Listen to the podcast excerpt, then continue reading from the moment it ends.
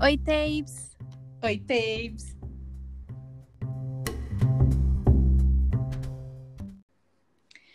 Olá, ouvintes de todo o Brasil e do mundo, e do Piauí também. Hoje nós trouxemos uma convidada especial para vocês, diretamente da França, porque a gente é muito chique. E ela vai se apresentar. Pode entrar, Suzana Busato. Uhul! Olá! Voilà! Ela Bonsoir! vai- Nossa, que chique! Ué, vocês estão falando que eu estou vindo da França, tem que agora gastar o meu francês. gastar o francês. Bom, gente, ela vai vender um pouquinho o pato dela para vocês antes da gente entrar de fato no tema. O palco é seu, Suzana. Pode falar. Ai, é meu agora o, o, o espaço? E eu Sim. falo o quê? Eu não sei. Ah, se apresenta, fala das coisas que você gosta de estudar, que você gosta de falar, etc. Bom, vou me apresentar então. Eu sou a Suzana Busato, é, sou professora de poesia brasileira, é, de literatura infanto-juvenil na Unesp de Rio Preto.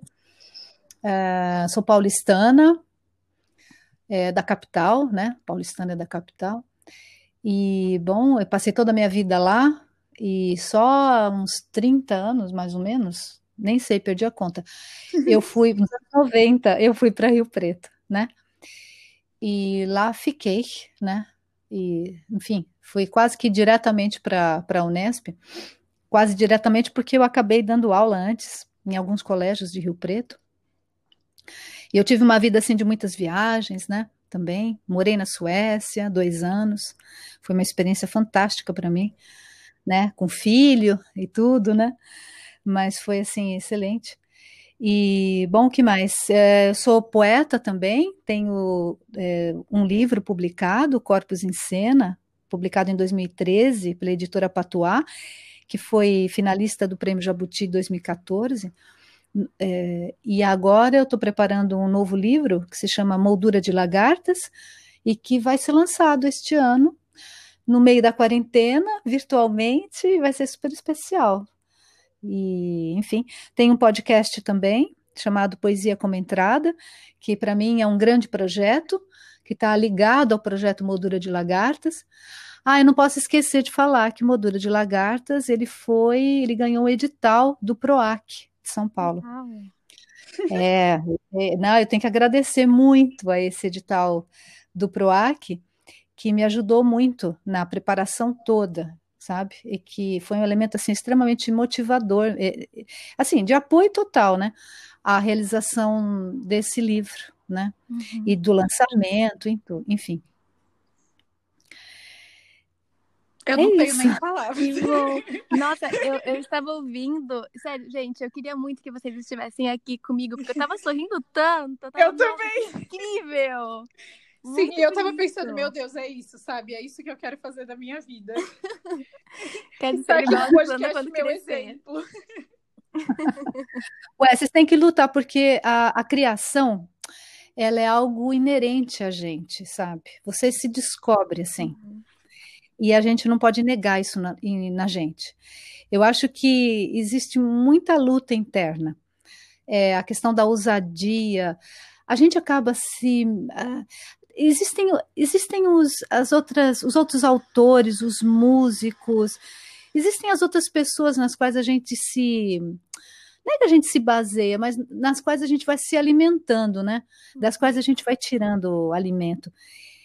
E, e tem muita gente, assim, legal e ousada que, nossa, eu queria, assim, fazer muito mais do que eu faço. Sim. Eu acho que ser professora é muito bom, é muito legal, eu gosto demais. Mas tem outras coisas na vida, sabe? E eu acho que a criação, por isso que eu, eu passo para a sala de aula um pouco disso. Eu, Sim, eu é quero verdade. que os alunos criem. Não, eu quero, porque acho que cada um tem que descobrir dentro de si um esse essa semente, sabe? Uhum. Se vai vi- virar alguma flor, alguma árvore, eu não sei. Mas eu acho que tem que experimentar. E eu acho que a- as palavras-chave são ousadia e experimentação. Ai, sabe? que lindo, Porque. É. Não é verdade? Porque, ó, vocês duas, né? Eu, eu acho vocês umas gracinhas, vocês fazendo Ai, tudo isso. obrigada. falando tudo que vocês fizeram, os sonhos. Eu acho que tem que ir atrás. Uhum. Tem que ir atrás, sabe? Reconhecer isso em cada na gente é já é super. E eles têm que ir Eu atrás. concordo. Concordo É isso. também. E existem tantas coisas que a gente pode experimentar e tentar fazer. Inclusive, esse é o tema do podcast de hoje, gente. Pois falar, porque eu tava perdida na, na Suzana falando. Mas eu acho que é, é isso. A gente precisa é, experimentar a vida de outras formas. É, ver as coisas de outras formas e tentar experimentar de fato, porque eu vejo que a gente fica muito preso nesse, nesse movimento que levam a gente a acreditar que é o movimento que a gente deve fazer.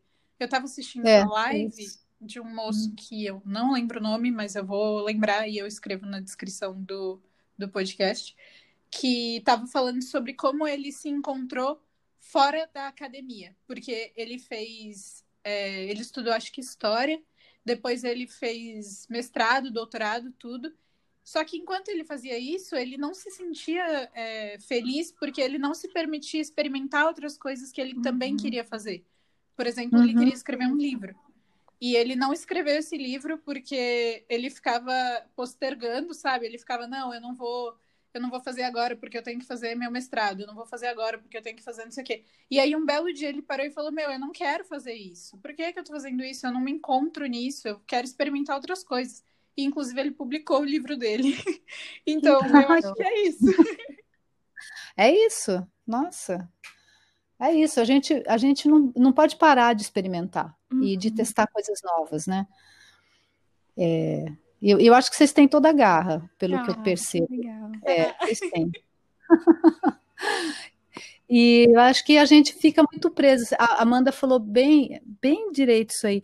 A gente fica muito presa na, nesses, nessas convenções, não é? Na, na, na- naquilo que é, a- dizem para gente que é o, o correto, é a linha, né? No chão. Tem que ser Uhum. aquilo.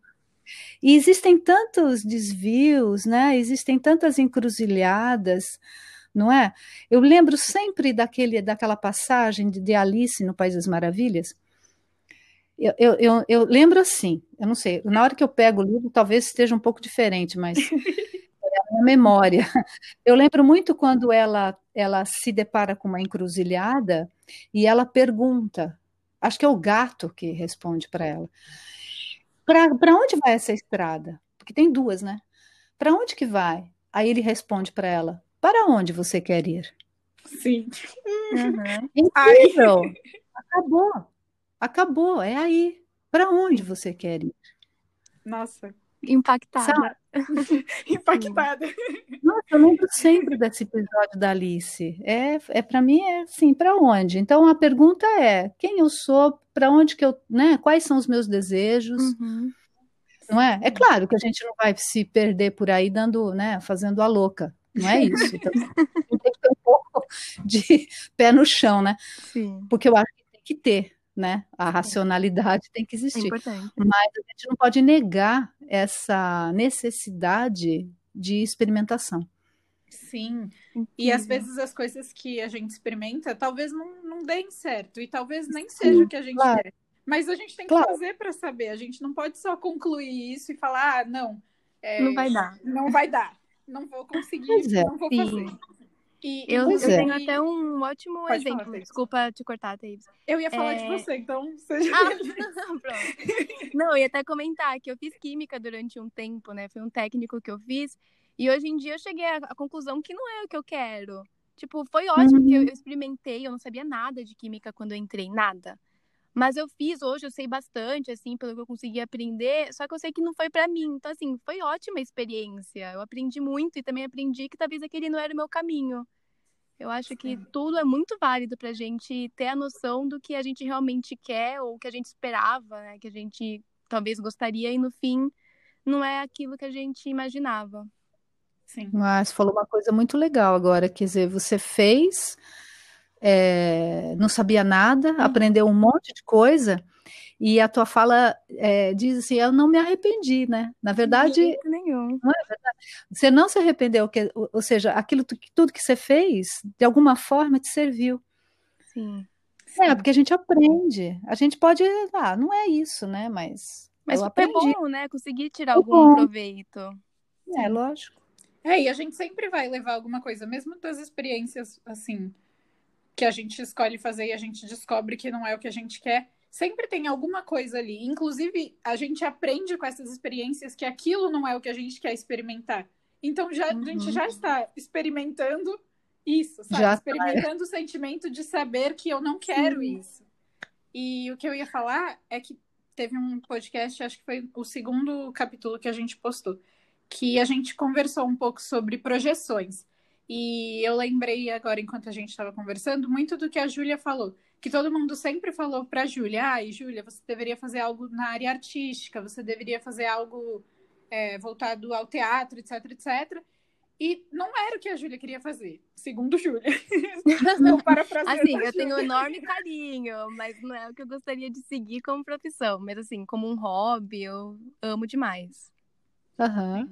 E tudo bem também, sabe? E o importante É, é, a gente experimentar e saber. Pois é. Tem uma coisa que eu queria ter feito, lembrei agora. Ou estudado, que eu queria ter feito uma outra faculdade de cinema.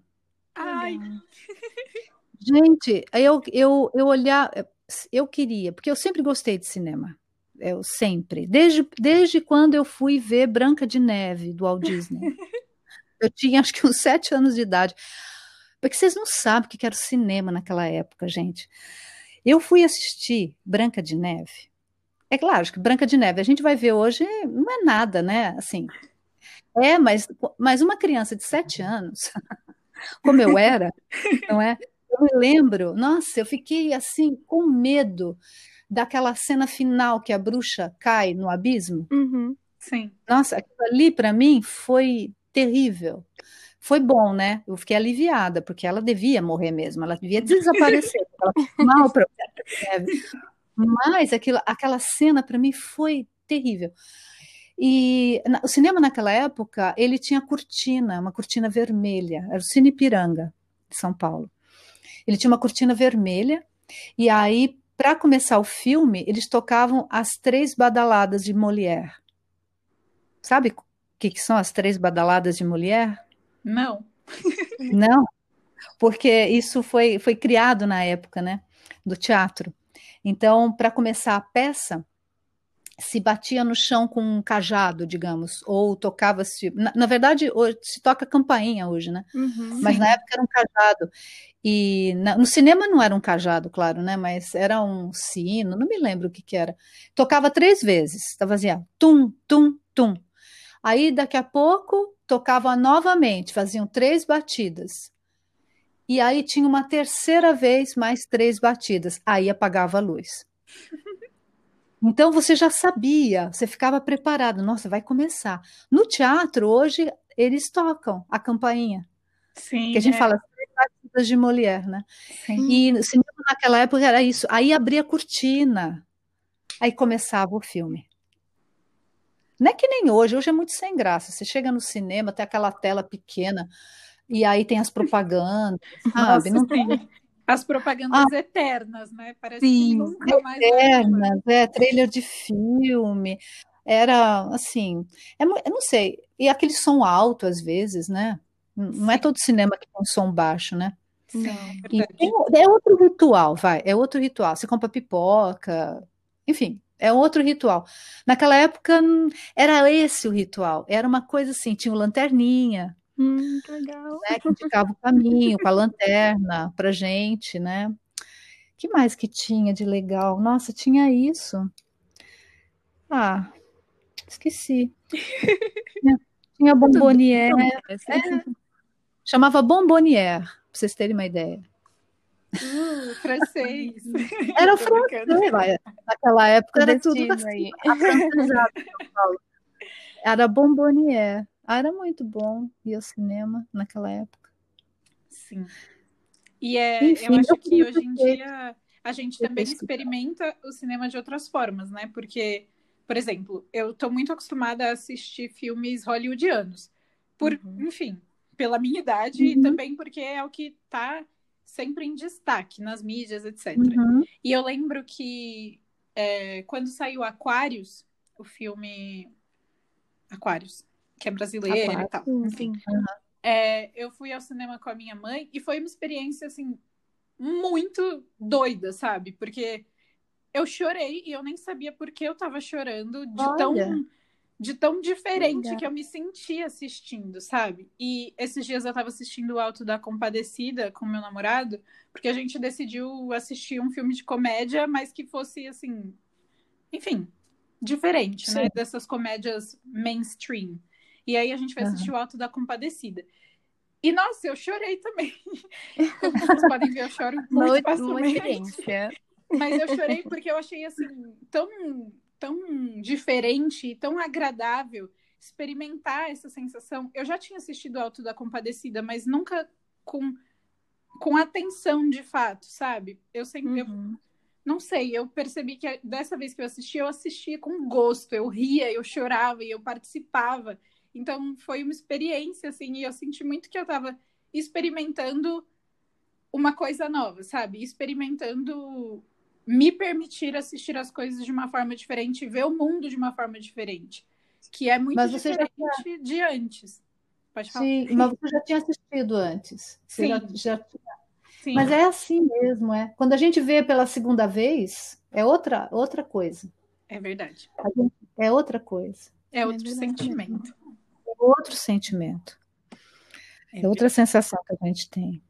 E eu acho que Acredito. experimentar também é isso, né? A gente experimentar o que a gente já fez, mas experimentar de novo e perceber que existem mil outras coisas para sentir, para perceber e para descobrir. E, nossa, isso é Muitas muito doido. emoções. É Sim. exatamente isso. Eu, eu tava lembrando agora que a Amanda tava com- falando do- dos musicais, né? Eu amo musical e sempre que eu tenho oportunidade eu vou assistir. E eu acho que é uma experiência tão incrível, porque você está ali e tem muitas coisas acontecendo ao mesmo tempo e uma história linda, né? Um, um exemplo foi o Fantasma da Ópera que eu fui assistir no ano passado. Risos, chorei. Foi a primeira vez que eu assisti, e assim, nossa, foi uma emoção, foi realmente estar ali sentindo tudo aquilo que você nem sabia que conseguia sentir, né? Mas Sim. você tá lá vivendo aquele momento. É muito prazeroso. Eu acho bem legal Dentro também. do teatro, né?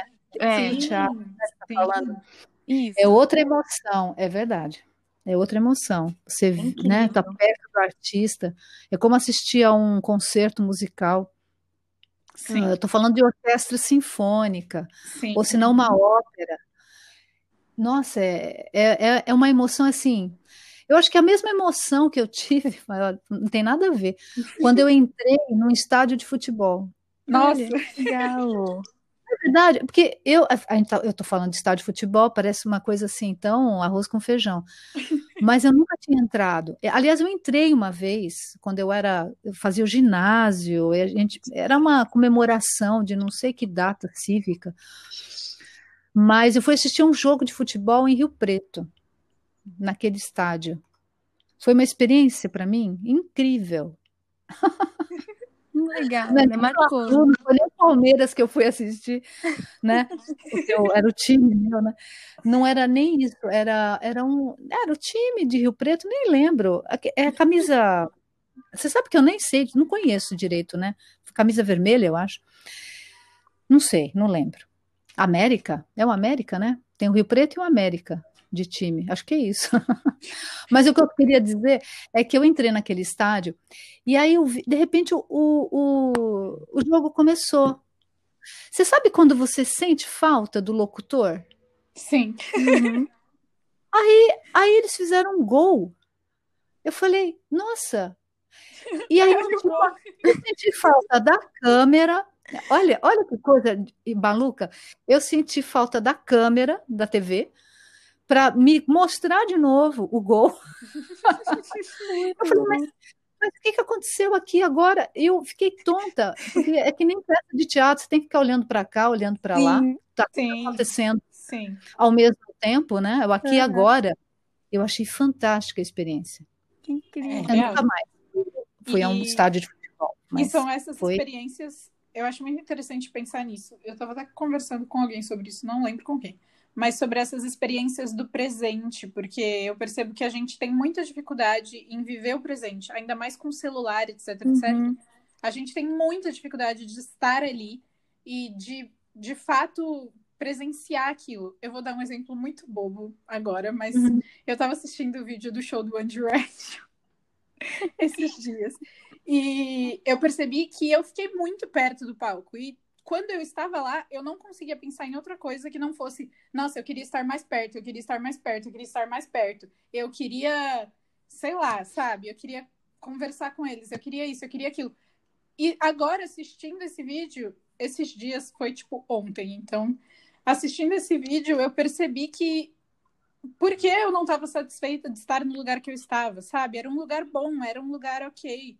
Só que eu não conseguia uhum. sentir isso e eu não conseguia ficar no presente, sabe? Não conseguia ficar, nossa, que bom que eu tô aqui agora e vivendo isso.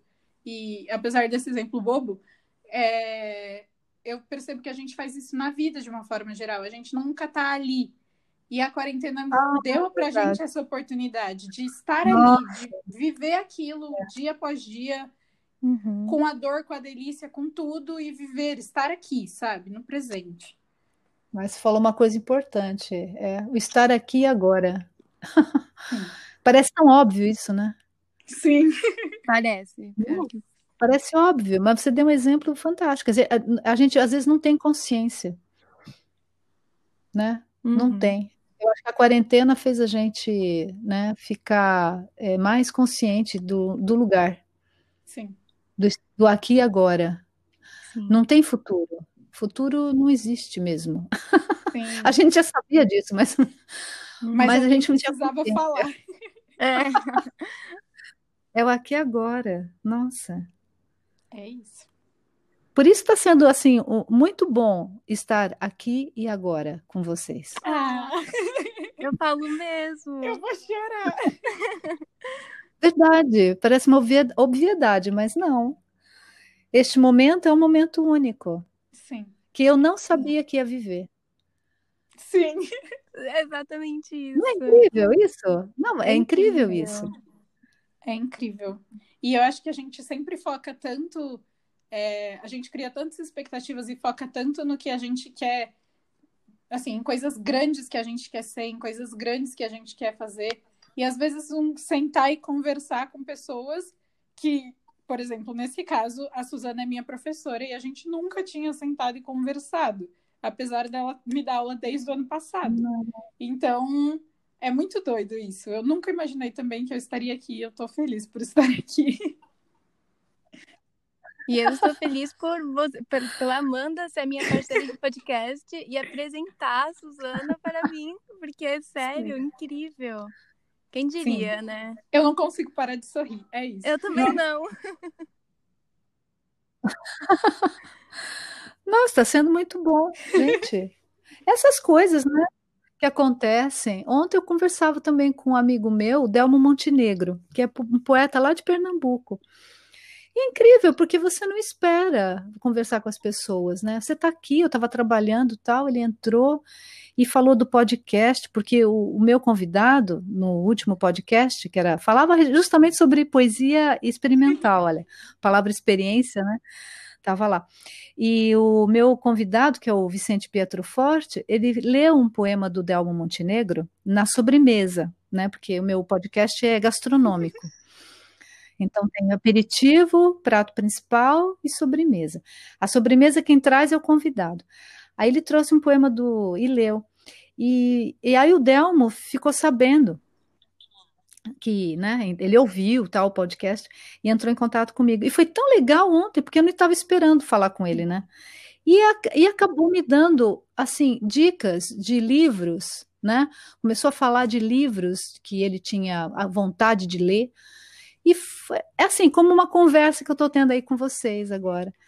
Assim, inesperada. E foi muito bom. Ah. Gratidão. Ah, deixa eu contar para vocês o que eu vi depois na televisão aqui. O que eu vi depois, estava é, passando um show do Simon Garfunkel, que é o que eu vi. Aquele show é, fantástico no Central Park, uhum. lá em 1980, sei lá, quando que foi isso? Eu acho que assisti em 85 na televisão. E aí comprei as fitas cassete, porque o LP era muito caro, né? Aí eu comprei as fitas cassete, imagina. E, bom, enfim. Só que depois desse programa, eu assisti a um documentário sobre o Frank Zappa. Vocês conhecem o Frank Zappa? Não. Você conhece não. ele? Não, Não. Não. Ah, então vocês têm que conhecer. Eu vou anotar. Porque vocês estão falando de experimentação, não estão? A gente não está falando disso? Então, Zappa, Zappa é um compositor. é, Ah, e se eu disser para ele, se eu disser para vocês que ele era um rock, que ele era rock, é, bom, enfim, ele começa lá nos anos, ai meu Deus, os anos 60, os anos, os anos 60. Ele faleceu em 94, 93 de câncer. Ele, ele tinha é, 52 anos. E o documentário mostrava toda a, o começo até o final da vida dele. Era um cara super. Gente, eu queria ter conhecido o Frank Zappa. Porque ele tá, eu, eu era criança e ele já estava fazendo coisas, né? E ele era incrível. Ele era o John Cage, que é outro músico fantástico, de experimentar, de tirar sons de objetos. Então ele não era um simples é, roqueiro, vamos dizer assim, né? Ele era muito mais do que isso. Ele era um artista, ele era um, inventor. Então vocês têm que conhecer o Zappa. O Zappa, é, se vocês querem ousadia, vocês têm que ouvir o Zappa, é, ouvir o que ele falava. Era uma pessoa assim completamente é, contra as convenções, muito crítico da sociedade é, americana. É, não, um cara incrível e que assustava, né? Ele foi censurado na época. Nossa, nossa, porque ele incitava pelos cartazes colocar fogo nas coisas e não era verdade, né? Eram os cartazes. Tudo que a gente está vivendo hoje de censura, etc., por conta de um, de um elemento, é um, vamos dizer, um fascismo religioso, né? Que na época, nos Estados Unidos, era muito forte. Então, o documentário mostrava isso. Ai, que lindo. Gente, eu tô com ele, eu fui dormir com o Zappa na cabeça. Legal. Mas não conhecia tão bem. Não, ele é um ícone, ele é. Nossa, ele é um ícone porque ele, ele influenciou uma geração, ou mais de que uma geração de músicos. Né? Sim. Ai, gente, Enfim. o papo está muito bom, mas a gente vai ter que ficar por aqui. Eu não queria. Sim, eu também não queria. Por mim, a gente ficava aqui falando por 12 horas, mas. Nossa, por mim também. Vai dar muito trabalho para a Julia cortar, né? Mas não tem problema, não teria problema nenhum. E antes de terminar, a gente gosta de dar uma recomendação. Então, eu dou uma recomendação, a Júlia dá uma, e aí você, Busato, dá uma, beleza? É, Nossa, tá. Eu vou começar, porque a gente faz por ordem alfabética. Então, eu vou recomendar toda a poesia do Leminski, porque eu amo Leminski e um dos motivos para eu estar na Letras hoje é ele. Inclusive, ele foi monge na escola que eu estudei aqui em São Paulo. No tempo de Nossa. monastério dele. Então, é, quando eu descobri isso, eu andava pelos, pelos corredores da minha escola pensando, meu Deus, o Leminski pisou aqui. E eu já superei. Mas eu fiquei muito feliz quando eu descobri, então essa é a minha recomendação. Júlia, sua legal. Tá, eu tive o prazer de conhecer um álbum do Billy Joel nesse, nessa quarentena. Então, eu gostaria de recomendar, re- opa, recomendar o álbum The Stranger dele.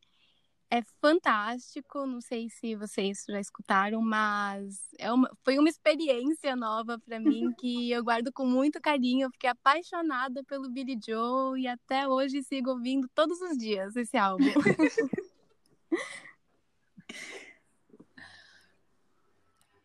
Agora é minha vez? Ai, nossa, vocês me pegaram de Tá tudo bem, surpresa, Você fez tanta porque recomendação que eu tive que pegar pra um caderninho para ir anotando. Então, nossa, não, vocês falando agora, eu. Bom, gente, eu sou fã do Walter Franco. E o Walter Franco é um grande, grande artista, falecido é, recentemente, infelizmente. E foi o meu ídolo na. Enfim, eu tinha idade de vocês, estava fazendo a PUC em São Paulo, e ele fez um show lá, no, no Tuquinha, ou no Tuca, acho que foi no Tuca. Incrível o show dele. Então, Walter Franco, ele é para nós, assim, em termos, não só para mim, mas assim, é, para o Brasil, né? enfim, ele é um grande artista. Ele é, surgiu lá nos anos 70 e tem muita relação com o pessoal da poesia concreta. Ele é um cara também, outro inventor, né? É, acho que ele, eu recomendo, assim, ouvir o Walter Franco. Eu não preciso recomendar também ouvir o ah, Belchior, que é outro grande poeta. Não, são poetas, né? Walter Franco, Belchior, que eu, talvez a gente lembre de algumas coisas assim, arroz com feijão do Belchior, que, que a rádio uhum. toca, né? Mas tem que fuçar, tem que procurar assim a discografia deles. Pai é fã. Porque tem coisa muito legal. Então, teu pai sabe, teu pai conhece. Então, peça, peça dicas para ele. Mas eu recomendo esses dois, assim, já que a gente está falando de música, mas está falando de poesia também. Ai, eu amei e de experimentação, eu acho que esses dois é, são as dicas que Incrível. eu dou para para melhorar o repertório. Aproveitem a quarentena. Porque segundo Décio Pinhatari, é, segundo o grande poeta Décio Pinhatari, que foi meu professor também, ele dizia que tudo é uma questão de repertório. eu amei. É fogo, é fogo, e é mesmo. Ai, gente, é isso. Infelizmente, a gente vai ficando por aqui. Talvez tenha parte 2. Eu ia amar. Eu voto a favor. É, a gente queria agradecer a Suzana por ter aceitado o convite e por ter vindo de tão longe lá da França para participar França. do nosso podcast. Oh.